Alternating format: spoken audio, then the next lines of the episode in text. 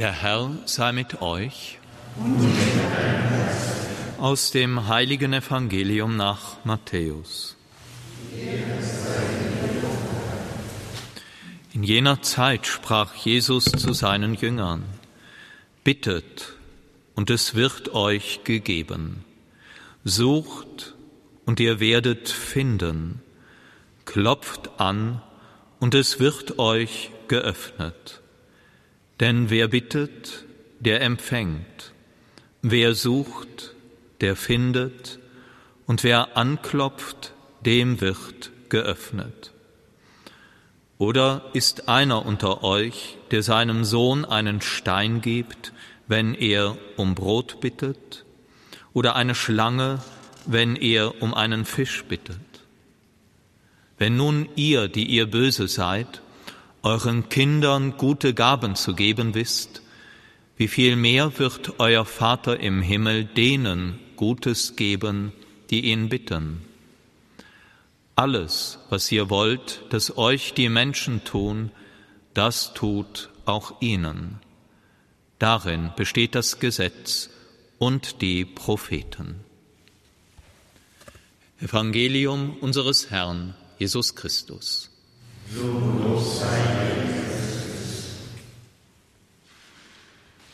Liebe Schwestern und Brüder, nützt eigentlich Beten? Oder ist Beten mehr ein Selbstgespräch, ein Placebo? Ich muss nur fest genug daran glauben, dass es hilft, und dann wird es mir gut tun und dann werden sich vielleicht auch Dinge in meinem Leben ändern. Manche denken genau das über das Gebet und halten es für für rein menschliches Denken zu meinen, unser Gebet könnte Gott beeinflussen, dass er etwas in unserem Leben oder in dieser Welt ändert oder eingreift in die Geschehnisse der Dinge, denn alles läuft nach den ewigen Gesetzen der Natur ab.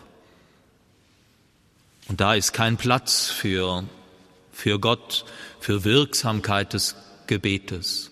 Noch einmal ist Gott Gebet nichts anderes als Selbstgespräch und ein Placebo. Nun ja, man kann weder das eine noch das andere einfach hin beweisen. Es gibt keinen Beweis, ich denke schon, manche wissen für sich ganz persönlich, hier bin ich erhört worden, hier ist auch etwas geschehen in meinem Leben, was für mich persönlich unerklärlich ist. Aber wenn man mit jemandem spricht, der so denkt, wie ich es beschrieben habe, er wird immer irgendeine Erklärung finden. Und oft wissen wir es ja in der Tat nicht. Ist es mein Gebet, das etwas zum Guten geändert hat, oder wäre es auch ohne mein Gebet geschehen? Noch einmal, es gibt keinen schlüssigen, unwiderleglichen Beweis weder dafür, dass Gebet nichts nützt,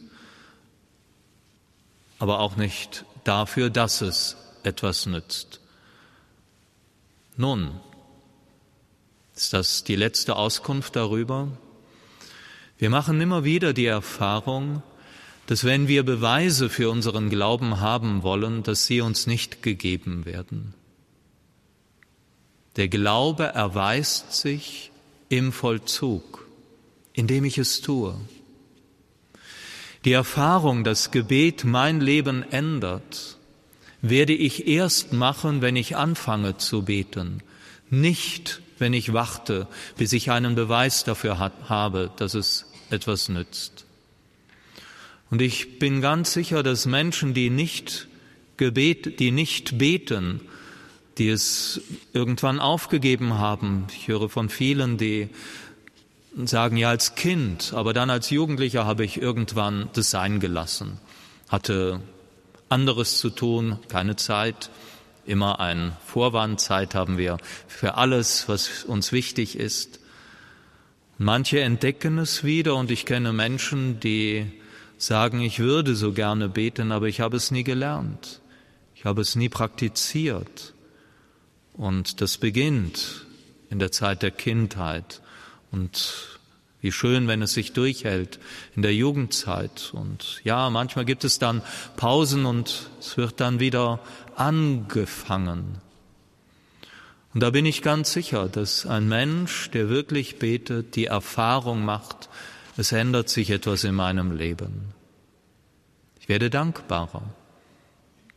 Dann, wenn ich nicht immer nur bitte, bitte sage, sondern danke, Herr. Das Leben wird schöner, es wird sinnvoller, wenn ich nicht nur für mich bete, sondern für andere. Wenn ich in einem lebendigen Dialog bin mit Gott, möglichst täglich, nicht nur wenn ich was brauche, Lieber Gott, als mein Notnagel, oh, geht nicht gut, also da war doch jemand, mit dem kann ich sprechen.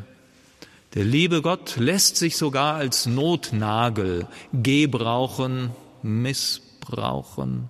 So ist er. Immer einfach gut und freut sich sogar über so ein Gebet. Aber das wirkliche Beten ist ein immer wieder neuer Dialog mit Gott. Und es stärkt das Vertrauen, dass mein Leben getragen ist von jemandem. Er wird nicht immer so antworten, wie ich will. Genau das lehrt Jesus. Dein Wille, nicht immer meiner. Und genauso der Satz, den uns Jesus im heutigen Evangelium sagt, wenn ihr dir immer wieder auch böse seid, euren Kindern Gutes geht, wie viel mehr euer Vater im Himmel, wird er denen Gutes, nicht unbedingt das, worum du bittest, aber das Gute, das, was für dich gut ist, was für einen anderen Menschen gut ist, geben, weil du ja sein Kind bist. Betet und ihr werdet, euch wird gegeben. Das Beispiel aus dem Buch Esther, ein bewegendes Buch. Ich möchte es jedem empfehlen, es einfach mal zu lesen von dieser schönen Frau Esther, gefangen in Persien, am Hof des persischen Königs, dessen erste Frau hat aufbegehrt gegen den König, abgesetzt, sie wegen ihrer Schönheit zur Königin erhoben. Es ist der erste Genozid am jüdischen Volk, von dem als einem geplanten Genozid überhaupt berichtet wird. Genozid stand im Raum, die Ausrottung des jüdischen Volkes im Persischen Reich und anderswo. Und sie, sie soll als ohnmächtiger Mensch, als Frau, den König bitten, diese Gesetze zurückzunehmen, die nicht er erlassen, aber unterschrieben hatte, erlassen, erfunden hatte sie ein anderer. Und sie nimmt die Zuflucht zum Gebet. Die ganze Bibel spricht von Gebet. Wir können nicht wirklich als Christen leben, wenn wir nicht in dieser lebendigen Gebetsbeziehung zu Gott leben. Und sie wird erhört. Sehr schön, wie das Buch die die Angst, die Verzweiflung und trotzdem das Vertrauen schildert. Und es sind Beispiele für uns heute, wie wir zu Gott, mit Gott sprechen dürfen, von Herz zu Herz. Noch einmal, wer betet, dem, der wird, ja, er wird eine Freude in seinem Leben empfangen, die derjenige nicht kennt, der nicht betet, nicht in diesem lebendigen Dialog mit Gott ist. Und ja, letztlich können wir es nur ausprobieren, vollziehen und tun, was Jesus sagt. Bittet und ich werde euch geben, was für euch gut ist. Sucht und ihr werdet finden, was wichtig für euer Leben ist. Und klopft an, an meinem Herzen und ich werde euch aufmachen. Amen.